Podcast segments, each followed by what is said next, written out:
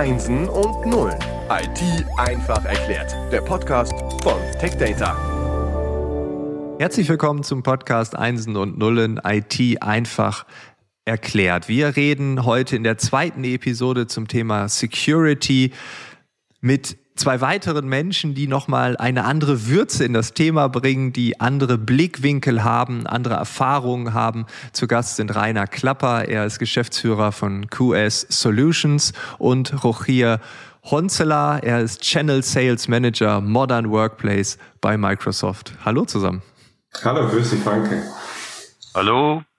Schön, dass ihr da seid und äh, wir wollen heute noch mal einen anderen Blickwinkel bekommen, auch noch mal in die Tiefe gehen und äh, ja, heute reden wir über das Thema Assessment, da kommen wir gleich noch zu. Frage Nummer eins, Rochia, an dich, äh, warum ist das Thema Security allgemein, aber auch das Thema Assessment, worüber wir heute reden, für Microsoft und dementsprechend auch für dich so wichtig? Ja, danke Frank. Ähm, ja, Security war für, für Microsoft oder ist für Microsoft eigentlich schon, schon immer wichtig. Äh, ich denke aber durch die, die Pandemie würde das äh, ja, nochmal betont und äh, desto wichtiger. Ähm, am Anfang der Pandemie, ähm, ja, unter folgender Lockdown haben viele Firmen ihre Mitarbeiter ins Homeoffice geschickt und ähm, hier musste der IT dann auch wirklich sehr schnell reagieren äh, und die äh, haben dann das Remote-Arbeiten ermöglicht, ähm, was Microsoft auch äh, ja, sehr unterstützt hat und äh, durch äh, ja, Teams-Lizenzen, also Microsoft Teams-Lizenzen zur Verfügung zu stellen, äh, dass man auch wirklich von Remote über Videokonferenzen schnell zusammenarbeiten konnte. Ähm, ich denke aber, dass durch das, die schnelle Umstellung ähm, das Thema Sicherheit oft außer Acht gelassen wurde. Und ähm, ja, Hauptsache der Betrieb ging einfach wieder weiter und äh, man konnte da gut arbeiten. Ne? Ja, also man kann da niemandem böse sein. Ne? Also das war eine Notsituation. Man musste reagieren. Ich glaube, das haben auch viele gemacht. Ja, auf jeden Fall. Also ähm, man muss aber sagen, ja, Mitarbeiter im, im Homeoffice sind natürlich dann äh, sehr angreifbar. Ähm, die haben nicht ihren Firewall, ihren äh, sichere IT von der Firma, ähm, ja, die, die ihnen dabei unterstützt. Und ähm, ja, da ähm, gibt es dann natürlich ein oder andere äh, Möglichkeit für Hacker da ähm, ja, was Böses zu tun. Und darum reden wir heute über das Thema Assessment. Als ich das Thema zum ersten Mal gehört habe, dachte ich erst so an so ein klassisches Assessment Center. Da sehe ich aber noch irgendjemanden, der dann sagt, ich möchte bei euch arbeiten und ein anderer sagt dann ja ja oder nein. Ähm, äh, das hat ja hier nichts mit Jobs zu tun. Äh, das Wort Center fehlt auch. Also Frage Nummer eins, Rainer, vielleicht an dich. Äh, was ist ein Assessment genau, dass wir das einmal auch greifen können? Ja, herzlichen Dank, Frank. Also mit Jobs haben wir nichts zu tun, das stimmt. Assessment Assessment heißt ja übersetzt ganz allgemein nur Bewertung. Und was wollen wir bewerten? Wir wollen eine Security-Situation bewerten. Und warum ist das notwendig und wertvoll? Weil eigentlich, ja, man kann sagen, die meisten Firmen und Organisationen heute immer noch das Problem haben, dass sie ihre eigene Security-Situation nicht ausreichend verstehen. IT ist sehr komplex geworden. Rochia hat gerade darauf hingewiesen, dass sie noch komplexer geworden ist aus aktuellem Anlass.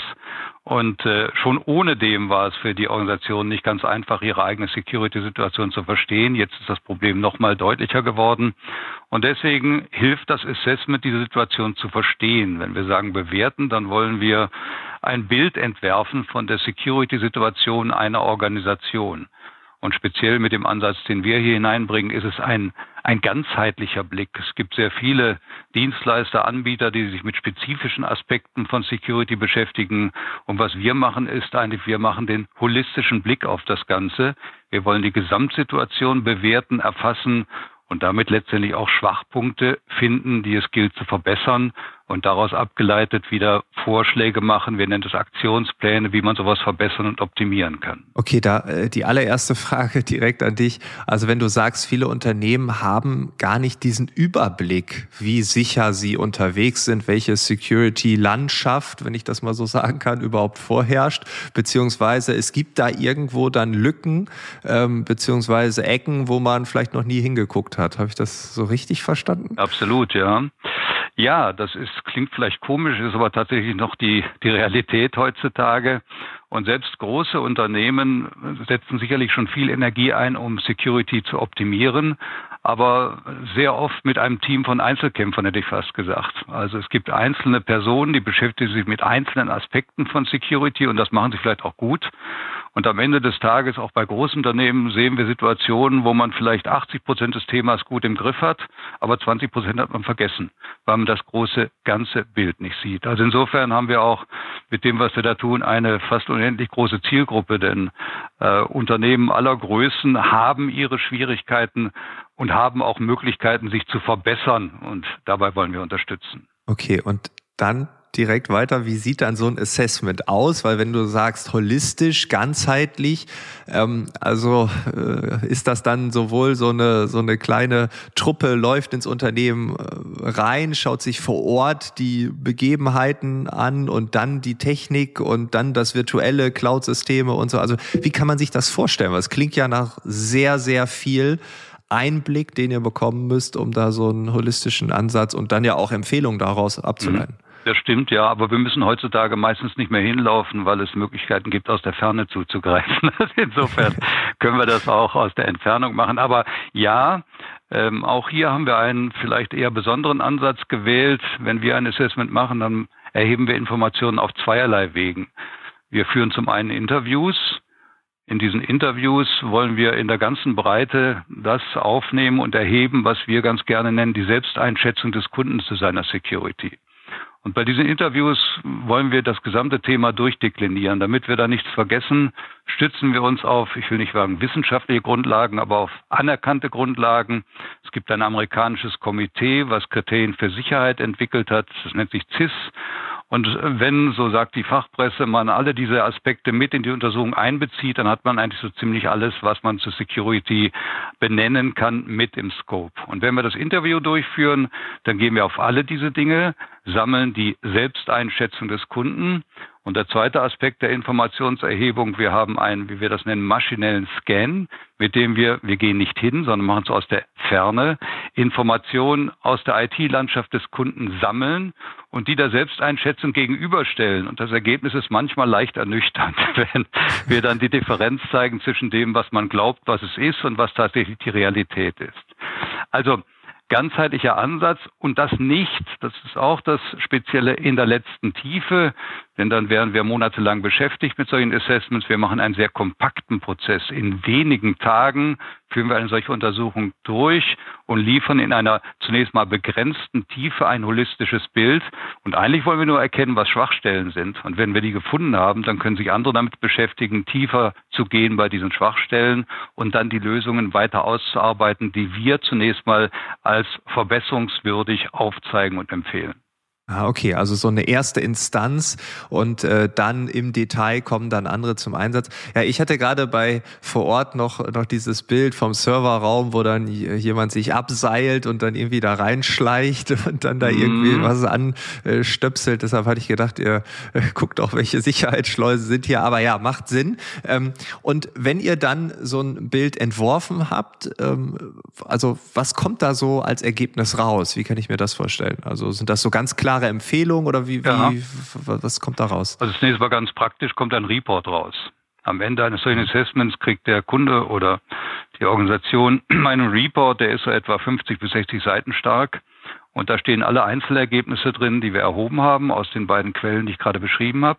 Und daraus abgeleitet Empfehlungen. Also wir zeigen die Informationen, wir zeigen die, wie wir es einschätzen, Schwachstellen und wir zeigen direkt daraus abgeleitete Empfehlungen, was man tun sollte und das auch noch priorisiert. Also äh, wenn ich eben gesagt habe, die Kunden wissen nicht so genau, wie es um sie steht, ich sage es mal so, äh, dann haben wir das zweite wirklich relevante Szenario, auch in großen Organisationen, da gibt es schon viele Menschen im Bereich Security und IT-Management, die wissen, dass sie eigentlich Probleme haben. Sie können sie aber nicht so richtig aufbereiten, benennen und an den entsprechenden Adressen anmelden beim Business Management, um letztendlich auch ja, Budgets zu beantragen, um etwas zu tun, diese Dinge zu beheben.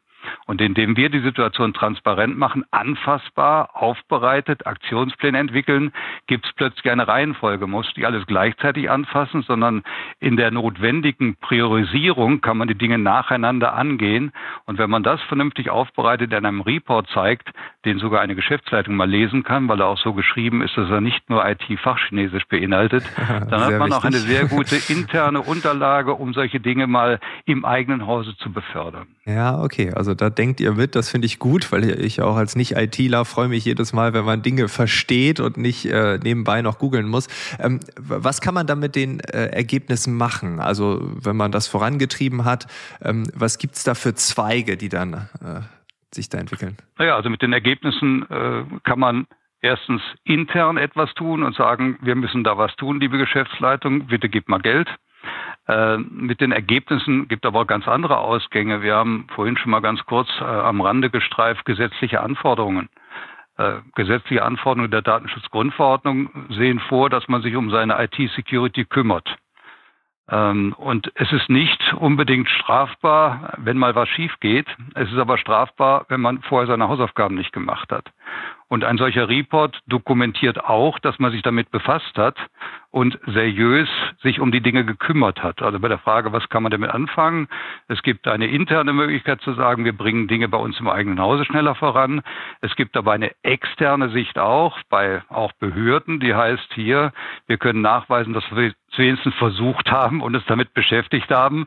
Und wenn es trotzdem mal zu einem äh, Inzident geführt hat, wie das Neudeutsch heißt, ja, dann ist es so. Und das wird auch niemand äh, übel nehmen im Sinne von Bestrafungen oder Bußgeldern, wenn man sich vorher seriös damit beschäftigt hat. Also auch das ist ein interessantes Ergebnis, das man mit diesem Report erreicht. Gibt es noch einen Weg, noch ein Zweig, den man gehen könnte. Also das ist für mich völlig neu, weil ich habe gedacht, sobald man irgendwas, äh, sobald irgendwas auffliegt, dann hat man ja was falsch gemacht, dann wird man bestraft. Also das war schon mal sehr interessant. Nein, das ist definitiv nicht so. Also Cyberkriminalität ist schon eine komplizierte Geschichte und sie ist extrem kreativ. Das ist das nächste Problem.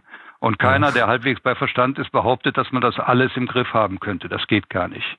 Man erreicht irgendein Niveau von 70, 80, 90 Prozent und mehr, 100 geht gar nicht. Und insofern kann es jedem passieren. Das muss man nüchtern betrachtet so sagen. Ein Ruch hier, ich denke, da könntest du mir auch zustimmen. Das kann ich auf jeden Fall bestätigen, ja. Ja, und insofern kommt es tatsächlich darauf an, und das steht auch irgendwo im Gesetz so geschrieben, dass man sich seriös damit beschäftigt. Man muss einfach Anstrengungen unternehmen, das zu tun und muss es nachweisen. Und wenn man wirklich ein Inzident hat und es kommen dann Behörden ins Haus und wollen gucken, was da los ist und kann dann vorlegen, dass man sich seriös, intensiv damit beschäftigt hat, dann ist die Bestrafungskuh schon weitgehend vom Eis aus meiner Sicht. Okay, krass. Das hätte ich so nicht gedacht. Äh, das finde ich gerade echt überraschend. Ähm, auf jeden Fall gut zu wissen, weil, und du hast gerade gesagt, also man kann 60, 70, 80 Prozent erreichen maximal. Ist das schon so eine Art USP, wenn man sich damit beschäftigt? Äh, USP in Bezug auf? Die Kunden. Uh, definitiv, ja. Also wir haben eben über Gesetze gesprochen, über gesetzliche Anforderungen. Aber wir haben alle im Geschäftsleben heute auch das Thema, dass wir unseren Geschäftspartnern gegenüber nachweisen können, dass wir hier seriös unterwegs sind. Und wenn ich das nicht tue, werde ich sogar gesetzlich sanktioniert. Mit der Datenschutzgrundverordnung zum ersten Mal, soweit ich weiß, kam die ernsthafte Verpflichtung auf, dass man sich bei der Auswahl seiner Geschäftspartner darum kümmern muss, dass der Gegenüber auch im Bereich IT-Security seriös unterwegs ist, weil man ansonsten in die Mithaftung kommt. Also das ist ganz einfach. Wenn ich mit einem Lieferanten oder irgendeinem Geschäftspartner in Kontakt treten will, dann tue ich gut daran, zumindest rudimentär, mich damit zu befassen, ob der vernünftig aufgestellt ist, weil ich sonst unter Umständen auch ein Haftungsproblem habe. Das Thema Vertrauensbildung ist äh, vielleicht noch wichtiger denn je. Ja, okay. Ähm, ich habe das Gefühl, dass das Thema Security gerade so eine gewisse en vogueness hat. Ich weiß gar nicht, ob es das Substantiv gibt. Es ist en vogue, sagen wir mal so. Ähm, ist dem so? Merkt ihr das, dass es dort ähm, eine größere Nachfrage gibt? Äh, und wenn ja, woran könnte das liegen? Ist es tatsächlich Corona und dann das Homeoffice oder gibt es da noch andere Gründe? Ähm, ich denke schon, dass es da ja, eine große ähm, ja, Zusprung da hat. Ähm, wenn man wirklich mal, mal schaut, was so im Markt gerade passiert, so die, die, die Marktforschungen, äh, das Anzahl gehackte Firmen während der Pandemie ist wirklich gestiegen. Und ähm, ja, das, die Firmen erzählen natürlich nicht gerne drüber. Das, das würde ich auch nicht machen. Das kommt nicht gut in den Medien oder gegenüber Geschäftspartner. Ähm, aber ähm, es passiert. Und ähm, es ist so ein bisschen wie, wie mit Corona. Am Anfang kannte man eigentlich keinen, der Corona hatte. Irgendwann hat man dann den ersten, den man kannte, den zweiten und vielleicht auch leider eine, jemand, der mal ein bisschen schwerer erkrankt worden ist. Ähm, und so ist es auch mit, äh, ja, mit gehackten Firmen. Also ich denke, mittlerweile kennt äh, jeder CEO eine Firma, die mal gehackt worden ist. Wenn man das vergleicht mit vor ein paar Jahren, ähm, war das noch nicht so. Und es sind auch nicht mehr die, nur die kleinen Firmen, es sind auch äh, nicht nur die großen Firmen, meine ich. Ja. Die kleinen Firmen ähm, sind mittlerweile auch alle betroffen oder viele sind betroffen. Ja, also ich würde das auch bestätigen wollen, gerade jetzt auch mit dem Thema Corona-bedingt Homeoffice. Das war ja für uns Deutsche doch, ich will nicht gerade sagen Neuland, aber wir waren nicht gerade an der Spitze der Innovation, was Homeoffice anbelangt. Und äh, jetzt mussten wir plötzlich, und da saßen altgediente CEOs, die waren gezwungen, jetzt ihre Mitarbeiter ins Homeoffice zu entlassen und hatten dann schon die Frage, ist das sicher? Also äh, das ist ganz klar, dass die Dinge das auch befördert haben. Ich würde sagen, die Grundsituation Unsicherheit über Security, die gab es immer schon, aber mehr Fahrt aufgenommen hat das Thema ganz sicher jetzt. Wo geht das noch hin? Habt ihr so eine Prognose? Wird das äh, noch noch mehr ein Thema werden? Glaubt ihr, jetzt haben wir so ein Plateau erreicht, wo man sagt, hui, da sind schon alle ganz schön ausgelastet. Die Awareness ist ganz weit oben, jeder weiß jetzt Bescheid. Ja, Rein hatte schon vorher angesprochen, dass die, die, die Hacker, die, ähm, die Cyber in Richtung Cybersecurity, also die denken immer was Neues aus. Also man muss auch immer oben drauf bleiben und äh, deswegen wird das Thema nie vom Tisch sein. Äh, Nein, das glaube ich auch. Und äh, wir haben ja gerade auch dieses interessante Szenario, dass alle merken, dass wir nicht sehr gut digitalisiert sind, äh, dass unsere Prozesse noch weitgehend mit Faxgeräten, Bleistift und Papier abgewickelt werden. Und jetzt soll es ja ganz schnell gehen, habe ich gehört zumindest. Ähm, beim Homeoffice muss es das sein. Ob das in den Behörden dann auch so funktioniert, wird mal schauen. Aber dann kommt eine ganz andere Komplexität in die ganze IT-Situation solcher Organisationen. Und damit wird das Thema nochmal deutlich an Fahrt aufnehmen. Also von daher äh, wie wird das weitergehen? Das wird dynamisch nach oben gehen, da bin ich ganz sicher. Never Ending Story, was ja auch okay ist, weil wir passen uns an äh, auf äh, beiden Seiten, wenn man das so sagen will. Beide Lager äh, rüsten auf ähm, und äh, das Thema Komplexität äh, ja ist da noch irgendwie mittendrin. Ne? Das ist okay. Ja, Never Ending ist es ganz sicher. Ich meine, wir reden über ein Assessment, was so klingt wie eine singuläre Aktion, das kann sie auch sein, indem man sagt, wir machen jetzt mal ein solches Assessment. Aber was kommt da raus? Es kommen Schwachpunkte raus, es kommt Verbesserungsbedarf heraus. Äh, dann muss man daran arbeiten und dann muss man eigentlich feststellen, was ist dabei rausgekommen. Also beim einmaligen Assessment sollte es eigentlich auch nicht bleiben, wenn man das seriös betreiben will. Denn wir müssen die Ergebnisse kontrollieren dessen, was gemacht worden ist und auch hier hat es auch gerade schon angedeutet, die cyberkriminelle Szene ist extrem kreativ äh, und was heute äh, gut ist, berücksichtigt noch nicht die Dinge, die übermorgen noch neu dazukommen im Bereich der Cyberkriminalität. Und insofern hört dieses Thema leider oder Gott sei Dank für uns, wir sind da ganz gut mit beschäftigt, äh, auf absehbare Zeit bestimmt nicht auf. Ja. Genau, das letzte kann ich natürlich nur bestätigen. Wir als Microsoft würden auch gerne unsere Lösungen verkaufen, sodass der Kunde produktiv und sicher arbeiten kann. Ne? Ja, also auch hier mal die Frage, wo, auf welcher Seite sitzt man. Also vielen Dank euch für diesen ähm, tollen Überblick, äh, wie das Thema ähm, bei euch funktioniert. Äh, ihr habt uns definitiv deutlich schlauer gemacht und äh, ja, danke, dass ihr euch die Zeit genommen habt. Gerne. Sehr gerne. Alles Gute und äh, bleibt weiterhin ungehackt. Und gesund. Ja, das sowieso.